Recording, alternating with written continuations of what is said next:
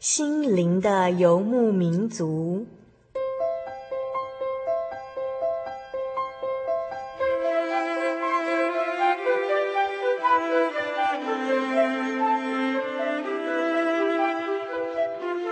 在这个谁都不管谁的后现代社会里，每个人的心灵都是游牧民族。成长的过程就是寻找的过程。每一颗漂泊的心灵，其实都在寻找生命的绿洲。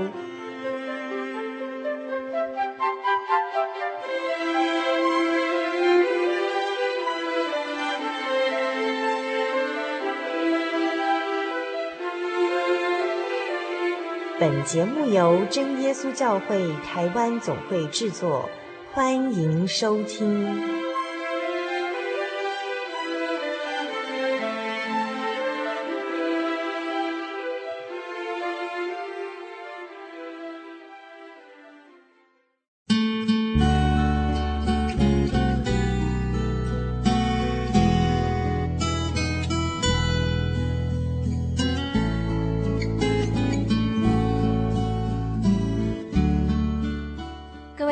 游牧民族的听众朋友，大家好，我是小丽莎，很高兴呢，我们能够再次在空中相会哦。欢迎大家收听今天第四百九十集的节目。在今天的单元中呢，我们所要播出的单元是生活咖啡馆。在今天生活咖啡馆的节目里呢，小丽莎很高兴的邀访到来自台北的黄玲丽执事哦。那黄玲丽执事呢，她原来的名字叫做黄定尧。自从他在真耶稣教会里面被安立为执事之后呢，他的名字就改为黄玲丽。黄玲丽执事，他本身是在利和伯基金会里面当执行长。小丽莎今天要邀请到他来到节目中哦，和我们分享哦，在利和伯基金会里头有一个团契叫做多家爱心团契。那爱心团契呢，就是在很久以前哦，在真耶稣教会里面呢，有一群很有爱心的人哦。他们看到这个世界上有很多地方很需要帮助，那他们就有钱出钱，有力出力，就组成一个团契。这个团契名称就是多家哦。那他们就在这个团契中呢，默默的捐钱，然后帮助一些需要帮助的人。那在今天生活咖啡馆的节目中呢，小丽莎就邀请到黄玲丽执事来介绍多家爱心团契里面的曾经做过的一些活动哦。他们也曾经帮助过南亚海啸的后续的一些捐助的活动。在今天的节目里头呢，黄执事还会告诉我们他去印度救灾的时候呢，所发生的一些小故事哦，还有他的所见所闻。欢迎大家继续来收听今天的心灵游牧民族。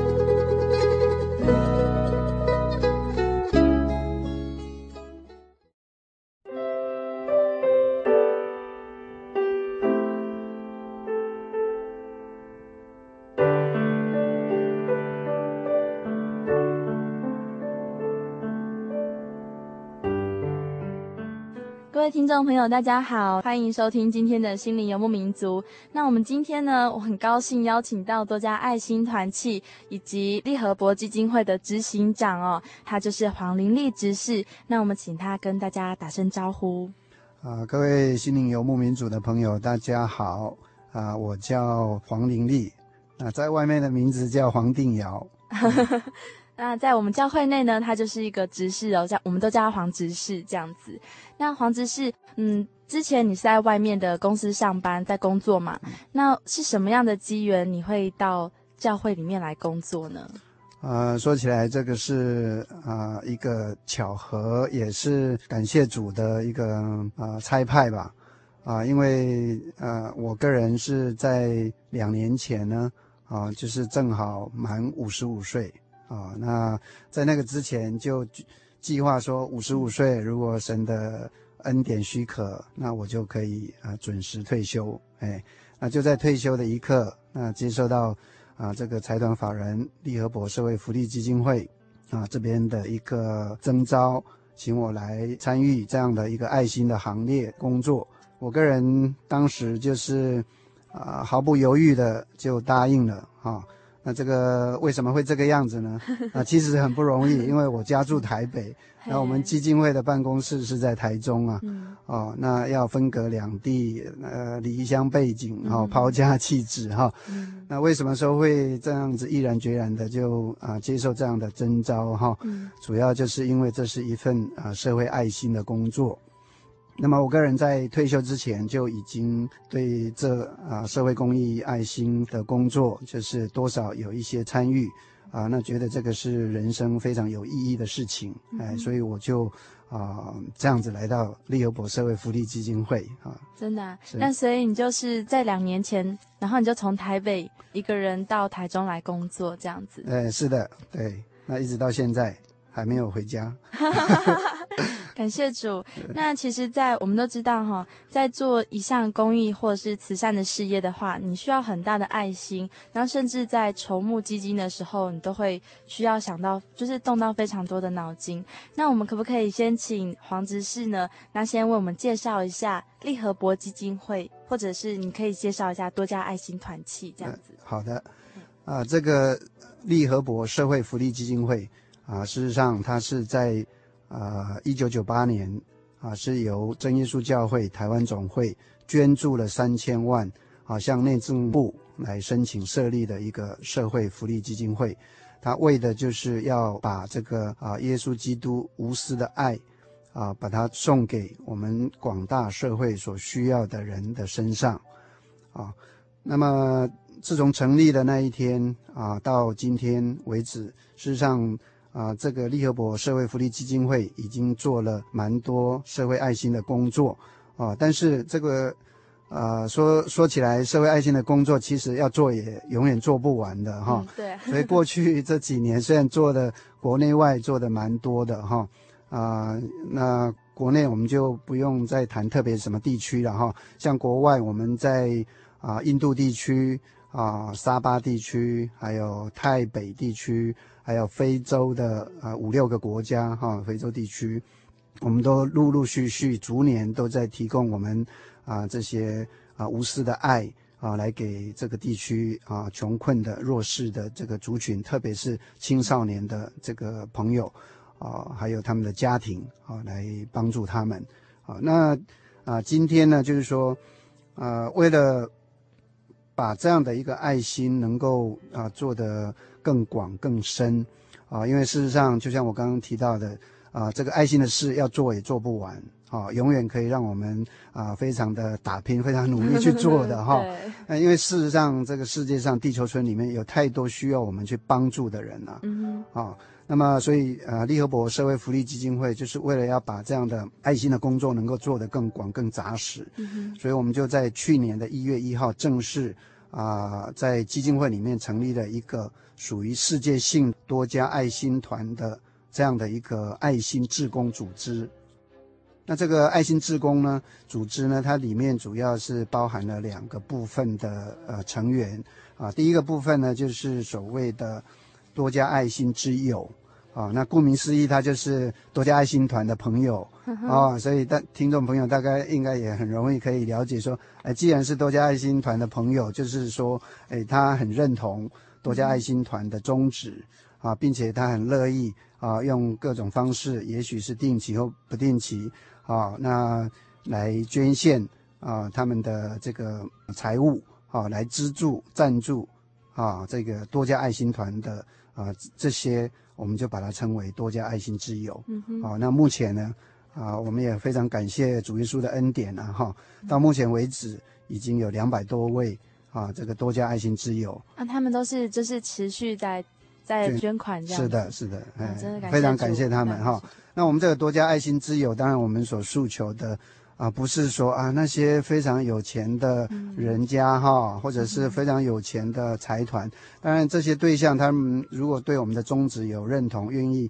来捐献帮助，我们当然也是很欢迎哈。不过我这里所要特别跟听众朋友来说明强调的，就是说多加爱心之友啊，是每一个人都可以变成多家爱心之友。真的？哎，就是不论你是多大的年龄，甚至于比如说你是已经退休的人啊，你是一位长者啊，或者是说你还是在就学的学生啊，可是每个月。你都是还有基本的这个家庭给你的一些啊生活或者零用的费用啊，那我举学生来讲，如果说你一个月。你少吃一个汉堡跟一 一杯可乐哦，少去一趟麦当劳和麦当劳啊，你其实你就可以捐一百块了。对，就是可以省下一些不必要花的钱，对，然后去帮助真正需要帮助的人。那你就可以做爱心的事，那是何等有意义而且快乐的事情呢？哈，还是每一个人都可以做的哈。所以，我们这个多加爱心之友呢，这个呃成员的人数是。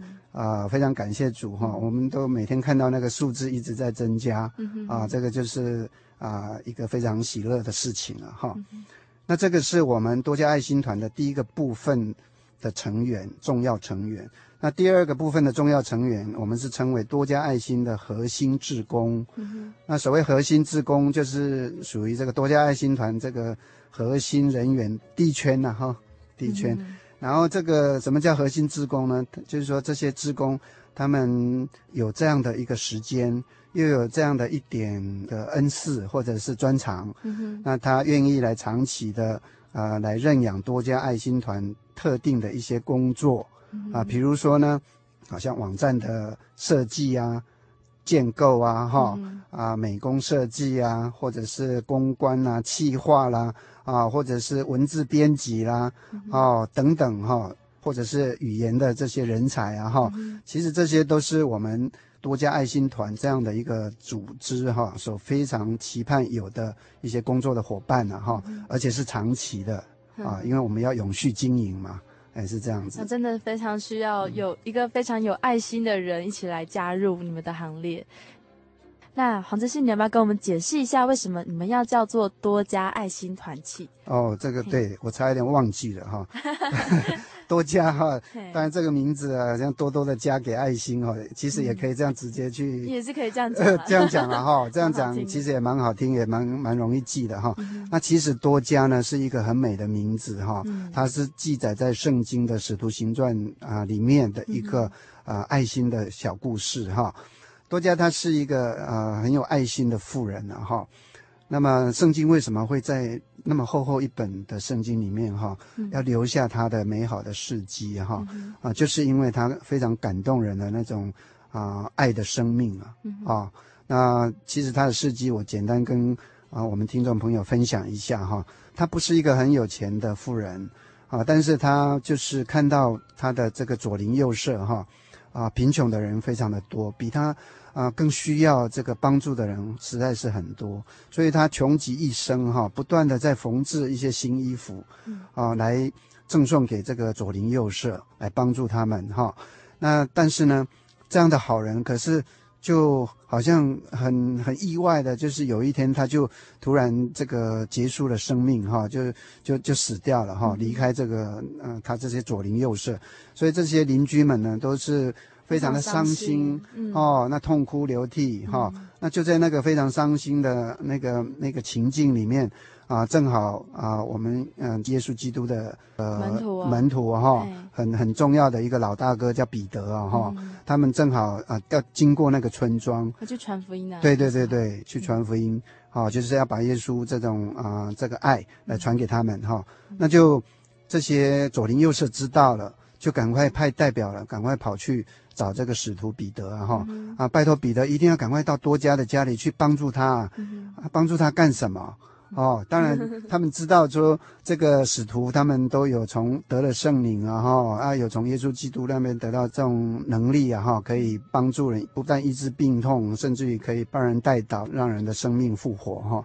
那这是当然是很奇妙的事情哈。嗯那这些左邻右舍就跑去找彼得了，然后彼得就，呃，听了就很感动，就摆开所有的事情，就赶快到多家的家里去，哦，然后替多加哈啊，经过连续三次很迫切为他祷告，嗯啊，那祷告完了以后，非常感谢主，彼得的祷告，众人的期待感动了神啊，感动了耶稣基督啊，嗯、所以啊，多加就在彼得祷告之后呢，就。真的从死里复活了哈，嗯、所以这个是多么一个美，而且多么感动人的故事哈。对对对，那所以这个呃，我们利和博啊、呃、社会福利基金会哈，就是成立这样一个多家爱心团，嗯、哦，我们以多家为一个名字哈，嗯、事实上就是想要发扬多家的这种跟耶稣基督一样无私的爱的这种精神哈，嗯、啊，希望把这样的爱无私的爱也能够来啊传送给。啊，在地球村各个角落啊，弱势非常需要我们帮助的这些啊青少年或者家庭。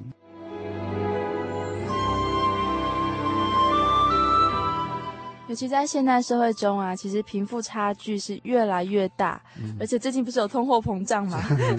真的是越来越大。那其实很多像原住民地区，然后其实像平地人也是非常需要人家帮助的哈。对。然后在国外也是，譬如说我们刚刚黄执事听到的，嗯、呃。印度啊，沙巴、泰北、非洲哦，也是有一些很战乱地区，或者是非常穷苦、没有资源的地方的孩子，或者是他们的家人哦，亲人离世，让他们没有办法继续生活。这些都是多家爱心团体他们非常非常努力在做的这些工作。哎，那这些工作我们呃，在今后还要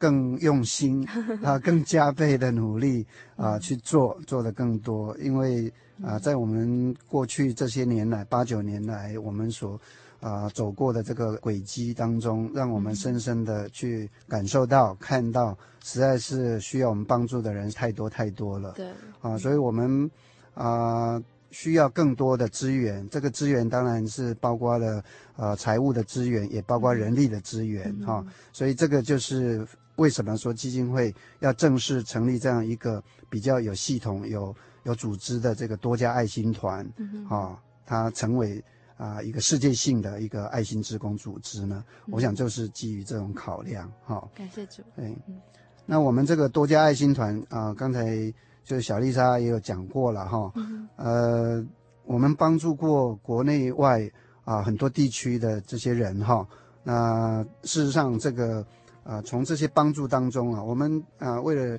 也为了让我们所有的听众朋友，还有社会爱心人士，能够很清楚的去啊了解到说，哎，多家爱心团到底说你们主要的宗旨，你们主要目标是在做什么哈？嗯、所以我们也把它做了一个归纳，啊，大致上我们是呃呃三个主要的一个帮助的事项哈。嗯、那当然我们这个行爱心的一个基础，我们是以。哎，类似耶稣基督这种无私的爱心为一个基础，嗯、就像多加啊这个富人的爱心一样哈，来提供地球村哈啊这个三项的啊主要的社会爱心关怀。那第一项呢啊，针对啊这个国内外青少年生命成长的一个协助。嗯，好，那这一项里面我们是包含了两个部分啊，一个部分是针对啊这些啊成长中的青少年。他们还在求学阶段，嗯、啊，我们希望能够借着啊一个助学造才的计划，嗯、能够帮助他们啊，除了能够去完成基本的这个啊社会上哈、啊、国家里面他应该接受的一个基本的教育，从啊所谓国中、高中以至于大学。啊，他呢都能够这样子有系统的去啊接受这样的一个教育。那接受了完了这个教育以后，他就具备了一个基本的社会的谋生跟竞争的能力。好、啊，那将来他就能够成为一个人才，可用的人才。这个可用的人才，他不但可以帮助自己，可以帮助自己的家庭，可以帮更进一步可以帮助他的社会国家。嗯，哦，他也可以把他的呃这个呃当。将来的那个爱心呢，也能够去同样类似多家爱心团一样，去帮助更多需要帮助的人哈。所以这个是第一个部分。那基金会的一个呃使命来讲，我们就把它定位在海外的部分哈。嗯、所以我们这种生命的教育，像我们今年啊、呃，就是这个月二月哈，正式准备要开始哈。那我们的一个呃要推动的是一个呃十年的计划。这个十年的计划名称是称为“华语生命教育啊、哦、计划。你们要去教国外的小朋友们讲华语？是的，是的，对。那我们第一。第一，呃，这个十年计划，我们首先选定的是泰北地区，嗯、因为泰北地区是很穷苦的一个地区，了哈，嗯、那么，呃，再来是因为，啊、呃，就是近年这个泰国政府可能是因为我们有引进啊、呃、泰国人力，呃，来帮助我们国内的一些工作跟建设，哈。嗯嗯，所以泰国政府呢，就是有一个政策，鼓励他们泰国的这个青少年要多多的学习华语，嗯、而且听说要学繁体字，哈，真的，哎，嗯、所以这个就让我们很感动，哈，嗯、啊，所以我们想把握这样的机会来帮助他们，啊，嗯、所以我们已经啊规划好了这样子的一个年度的计划。那我们除了就是教他们学习华语，有系统的来学以外，啊、呃，那么在这个过程当中呢，我们还要啊、帮助他们上一些啊实质的生命教育的课程，uh. 啊，在好让他们这个小小的生命在成长的过程当中，真正能够去得到充实，uh. 真正能够去感受到所谓生命的意义到底是什么，uh. 啊，让他成长以后啊，能够他的生命是非常健康、非常充实，而且非常喜乐的，哎、uh huh. 欸，所以这个是。啊、呃，第一个宗旨了哈，就是青少年生命成长的一个协助。那第二个宗旨呢，啊、呃，就是啊，赤贫家庭生计能力再生的协助。啊，那这个可能我要稍微呃说明一下哈。这是什么？哎，这是什么？生生计能力再生哈。不过其实也蛮容易去理解的了哈。啊、呃，这个我举个例子来讲，比如说在嗯一个家庭，本来他有赚钱养家啊、呃、能力的人，不管他是当父母的，或者当长辈的，或者是是其中的家庭一份子，他顿然啊、呃、因为某种意外或者重病而失去了他的生命，或者失去了工作的能力的时候，那么就会让这个家庭啊的生计来源啊顿时就陷入困境，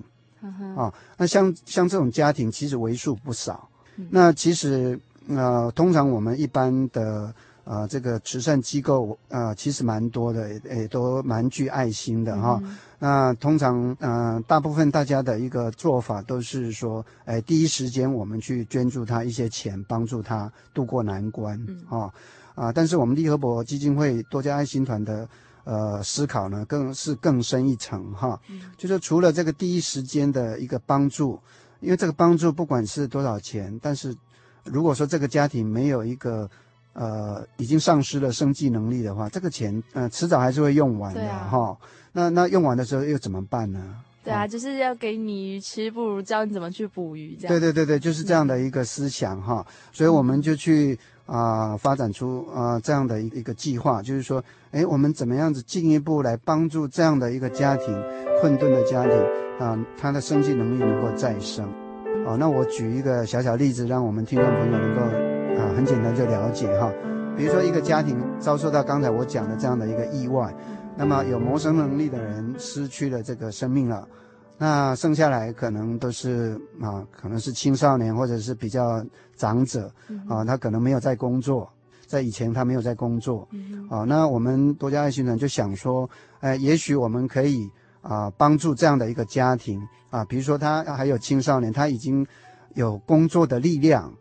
啊，还有年龄已经到了那个地步，那我们可能就哎，比如说我们帮他去啊安排到那种政府或者是民间的职业训练中心，那我们帮他付这个学费。啊，那帮他安排去那边接受啊一些基本的工作技能的训练，嗯、然后训练结业以后呢，听说你们还会帮人家找工作？对，这个是我们呃的进一步的用心。嗯、因为如果说他光啊、呃、这个拿到训练完，可是他又不知道去哪里找工作或者找不到工作，嗯、那对他家庭也没有帮助哈。对所以我们还准备就是说帮他找工作，那么会当然会看个案的一个年龄状况、啊。啊、呃，看是帮他找这个 part time 的兼职的工作，嗯、或者是帮他找这个全职的 full time 的永久性的工作，哈、啊，找爱心的企业来雇佣他们这样子，哈。那这个就是整个整合起来，我们就称为这个赤贫家庭生计能力再生协助的一个计划，啊，那透过这样的一个计划，就是可以帮助这样的一个家庭，啊，在慢慢慢慢的在恢复这种谋生的能力，一步一步来做。哎，对啊，然后对，就是说这样子才有实质的呃帮助了哈，对这样的家庭哈。那当然，这样的帮助是一个在就时程或者就财力的资源来讲，当然。啊，甚至于人力资源，我们所需要当然要更多了。长期性的培养。对对对，所以当然我我在这里啊，也是蛮期盼说我们这么多爱心的听众朋友哈啊，如果你们真的也是有感动的话，经济能力可以的话，或者是说时间可以的话，那将来就是说啊，可以啊一起跟我们参与啊这样的爱心工作了哈。我想这个是很有意义的哈。那第三个宗旨哈。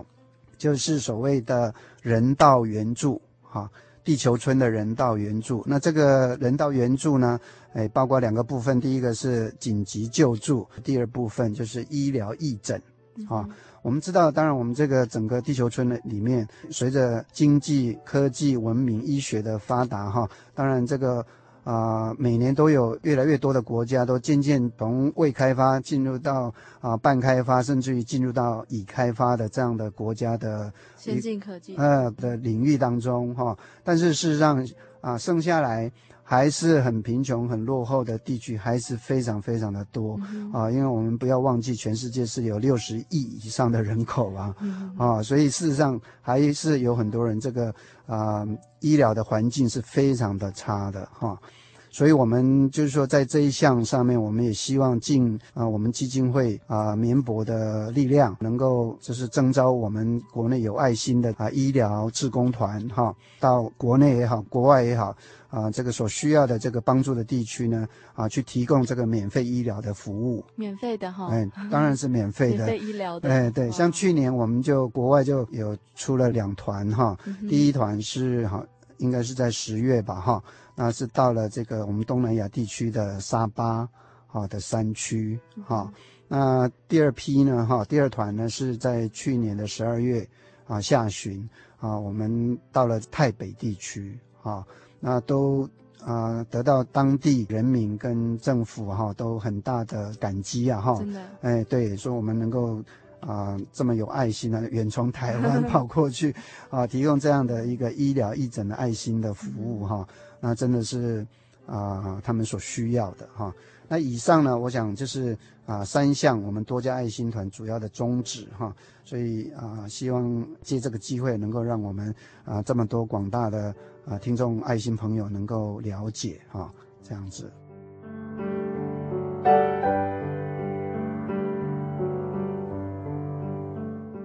节目进行到这边呢，让我们先进广告休息一下。在下一个段落中，黄玲丽只是还要和我们来分享哦，她的心路历程以及她去印度的所见所闻。在广告过后，别忘了继续来收听《心里的游牧民族》。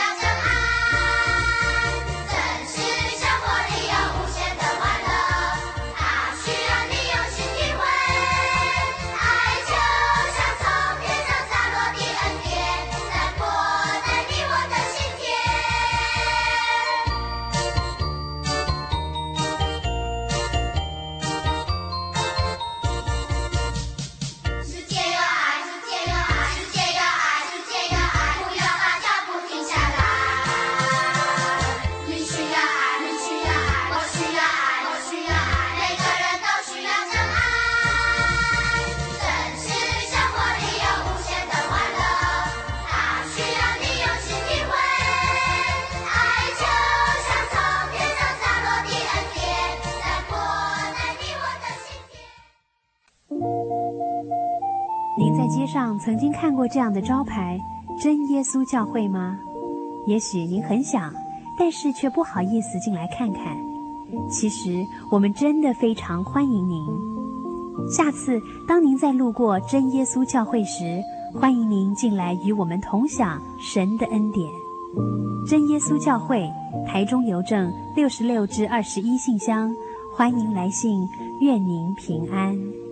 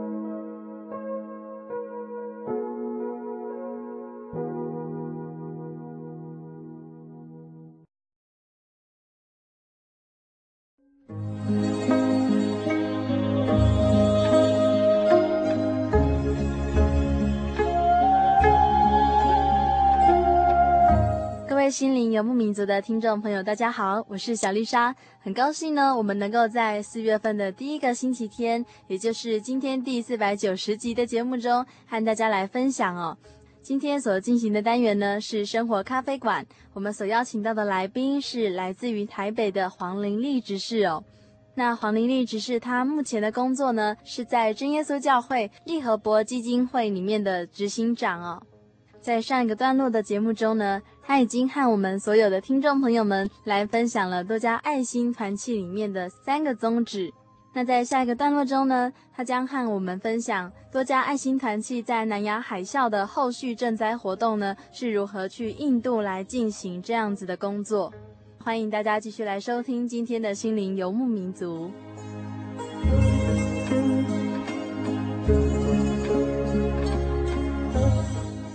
啊、呃，各位听众哈，大家好，我接着来跟大家分享一下哈，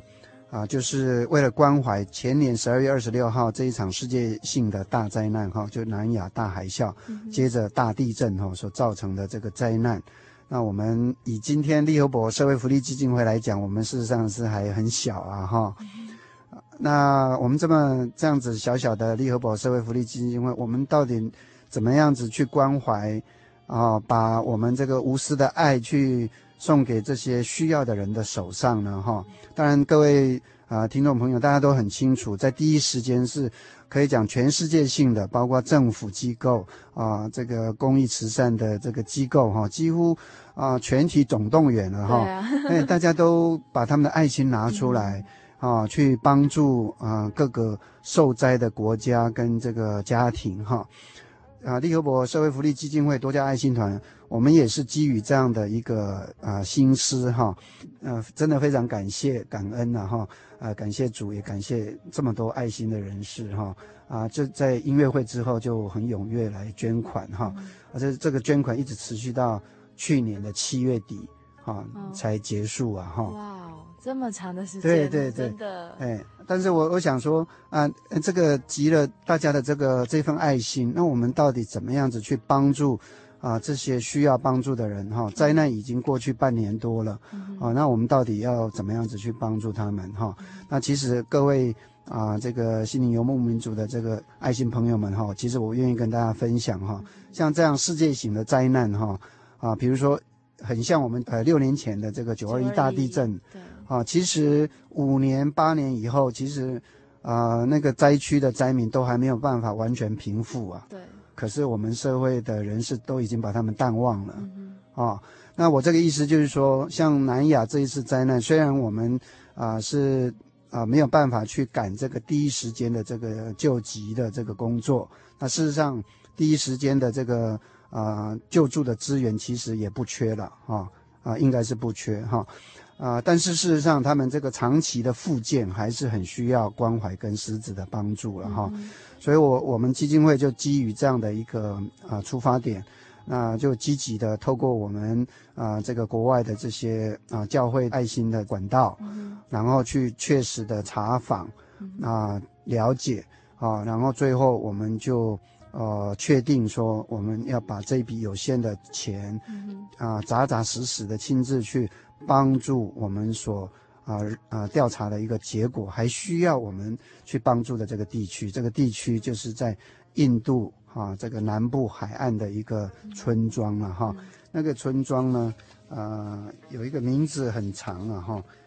安安格拉曼哈库潘哈。安哥拉曼库旁哈，啊，很长的一个地方。那这个地方呢，就是说这个是一个渔村哈。那这个渔村本身，他们在印度政府的一个救灾中央救灾的系统上面啊，在第一时间的一个救灾物资分配上面是不足的，也就是说他们得到是不足的，在整个救灾委员会的处理哈上面，事实上会有一些不均的。情况发生了哈，那么这个不幸的就是村庄就是比较少的哦，所以你们在事前就已经经过很详实的查访和规划，然后就知道真的需要帮助的人到底在哪边。对对，对，这样很好，这样不会乱枪打鸟。对对对。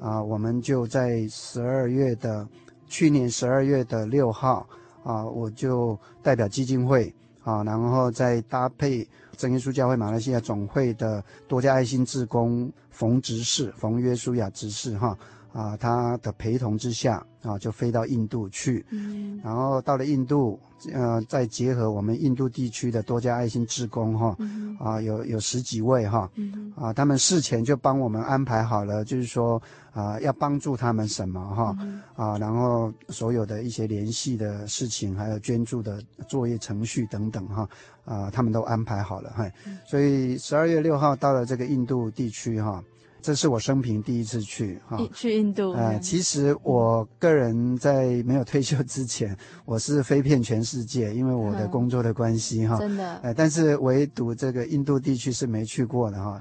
啊，以前就就是呃，在业务上没有这样的一个机会去了哈。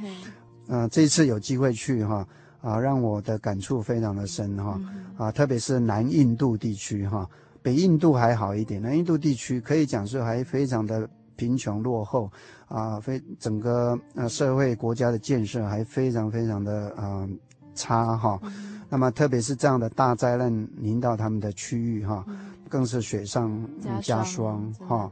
所以到那边去，嗯，可以讲就是很深的感触。啊、呃，感谢主，就是非常顺利，在隔一天七号。啊，我们就跟啊这个村庄，他们都有一个救济委员会哈，嗯、啊，他们有一定的委员在那在里面，也有一个呃委员会的主席哈，来进行正式捐赠的程序。嗯、啊，那我们到底捐赠什么呢？嗯、啊，真是很特别的东西哈。嗯、我们就捐赠了四条渔船。啊，当然是属于简单型的哈，是 FRP 哈，就是玻璃纤维打造的一体成型的渔船，但是是全配备的啊，包括引擎，包括推进器，哇，包括渔网哈，这样他们就可以安心去捕鱼嘞。对对对，那这个一艘渔船呢哈，就是可以帮助三个家庭，就是说他们的做法就是三个家庭。来共用一艘渔船，然后一起出去打鱼，回来就一起去卖，再分这个卖的钱，这样子哈。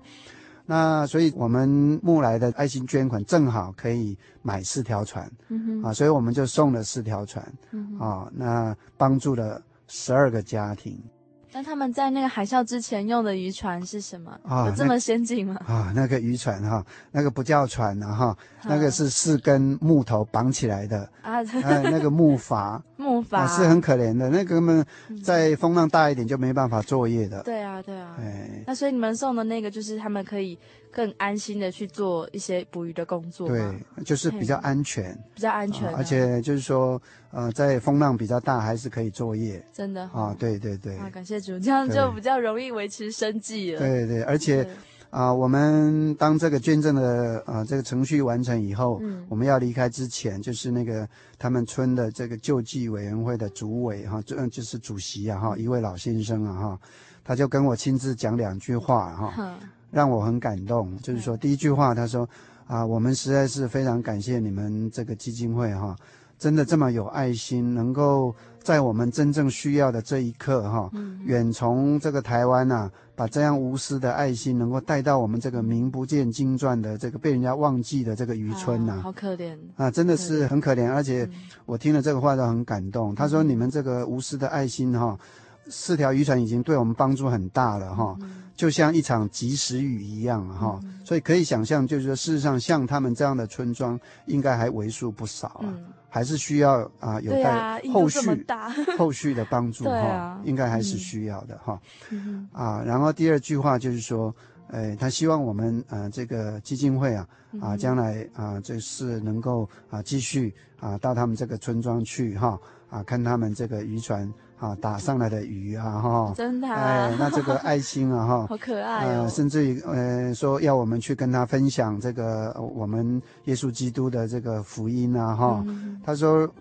意思就是说，如果说你们没有耶稣基督的爱的话，你们大概也不会做这个事吧？真的啊，哦，给我听起来，我的感受就是这样子啊，真的，哎，所以他一直等于是第二句话也是在鼓励我们说，嗯，哎，要把福音带给他们啊，哈，感谢主，这样子，嘿。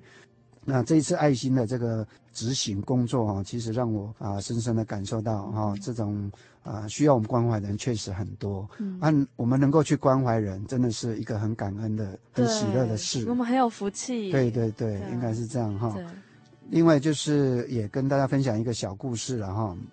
啊，这个小故事就是说，我们这一次去到印度的时候，呃，突然在七号的清晨哈，一大早有一位青年十八岁哈。就是有两位志工，多家志工带他们来找我，嗯、见我了哈啊，跟冯执事哈。啊，原来这个青年呢哈，现在是啊大学一年级的学生，嗯、那他是在国中、高中的时代就已经很多年一直接受啊多家爱心的帮助。啊，就是提供助学金给他，嗯、也提供一些有限的钱，然后来帮助他家庭的经济，因为呃他是家里只有一个寡母，嗯、又没有谋生的能力哈，所以家庭是非常的穷苦哈，嗯、所以我们多年这样的一个帮助呢，那么让这个小孩慢慢长大而进入青年，而进入大学哈。嗯他见到我的时候就很高兴啊，呃，我就问他说：“你你的最大的期望是什么？”现在哈，嗯、他就讲两个了哈，嗯、一个就是说他希望能够快点毕业，嗯、啊，能够呃找到一个工作，啊，能够帮助他家庭的经济，啊，这是第一个。第二个就是希望能够。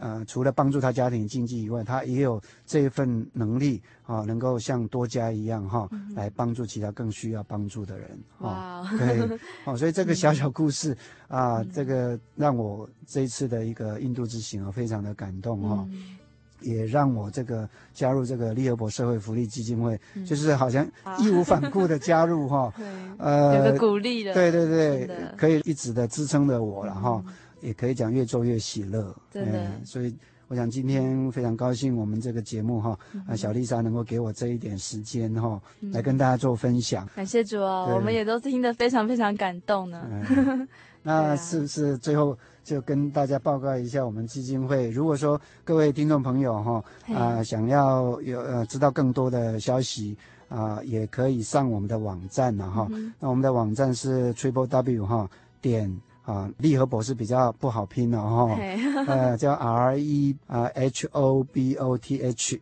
哈，然后一个短杠哈，再来是 welfare W E L F A R E 哈，然后点 O R G 点 T W 哈，那在上面有很详细的资讯了哈。那我们的基金会的电话是零四二二四三六九六零啊，我的分机是一三一一哈，希望就是说我们。各位听众呢，啊，有时间也可以上我们网站去浏览一下，啊，那边有更多感人的故事，啊，还有报道这样子。如果啊，大家有要知道说，哎，怎么样子成为多家爱心之友、多家爱心志工，啊，不够清楚的，啊，都可以啊，随时跟我联络哈。那谢谢大家。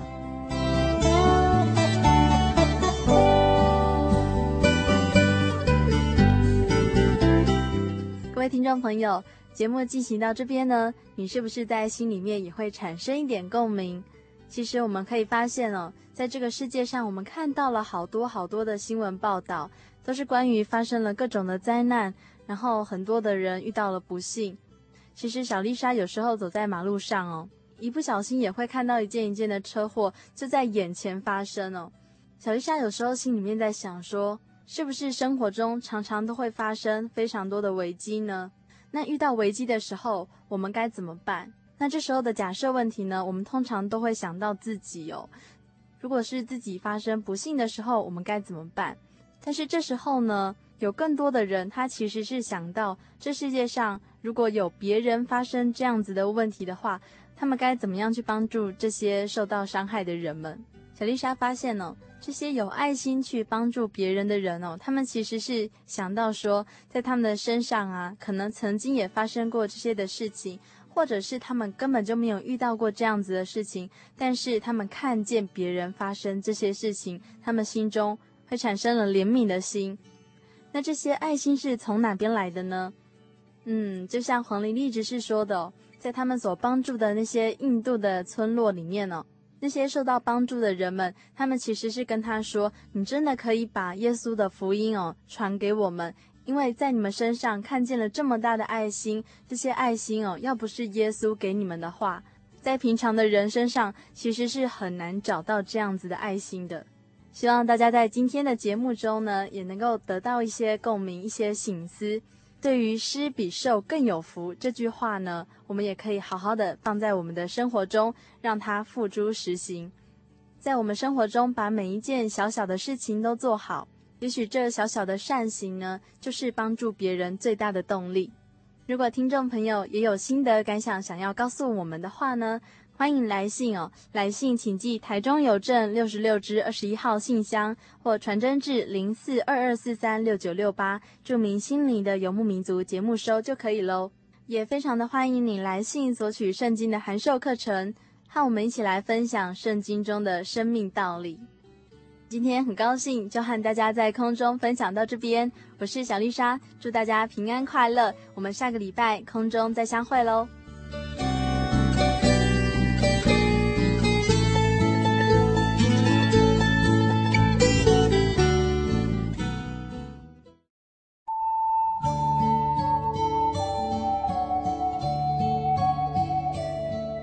吸着咖啡的浓醇。聆听着纯净真实乐音，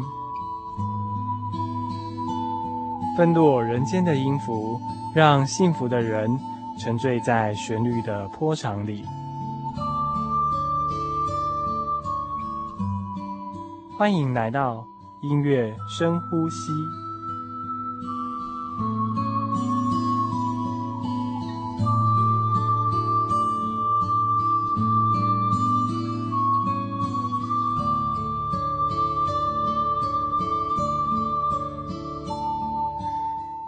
爱的心灵的游牧民族听众朋友们，大家好，我是以如。今天要跟大家分享的诗歌是《万有赞美天赋》。这首诗歌出自于诗篇一百四十八篇七到十四节。在诗篇里面，我们可以看到他说：“所有在地上的一切万物都要来称颂神，愿这些都赞美耶和华的名，因为独有他的名被尊崇。”他的荣耀在天地之上，所以在诗歌里面，我们可以看到第一节跟第二节都是讲说天赋他的创造，他创造这些天地万物互相应声来赞美天赋的大尊名。有花草树木水泉、穹苍海洋山岭，也有走兽飞鸟昆虫、水族牲畜家禽，都是天赋所创造。并且养活的，而且他们各从其类来繁殖生养下一代。那到了诗歌的第三节，呃，他是用另外一个角度来赞美天赋。他是说，人啊是神的创造。那虽然人类的始祖亚当犯罪堕落，可是神却不收回他的救恩，他另外派遣的主耶稣基督降生在世界上，以他的宝血来洗净人类的罪。因此，这首诗歌是告诉我们说，我们不要忘记了主耶稣的恩典，而是更要让我们自己洁净，再度成为神在天国的子民。那现在就让我们一起来欣赏这一首诗歌《万有赞美天赋》。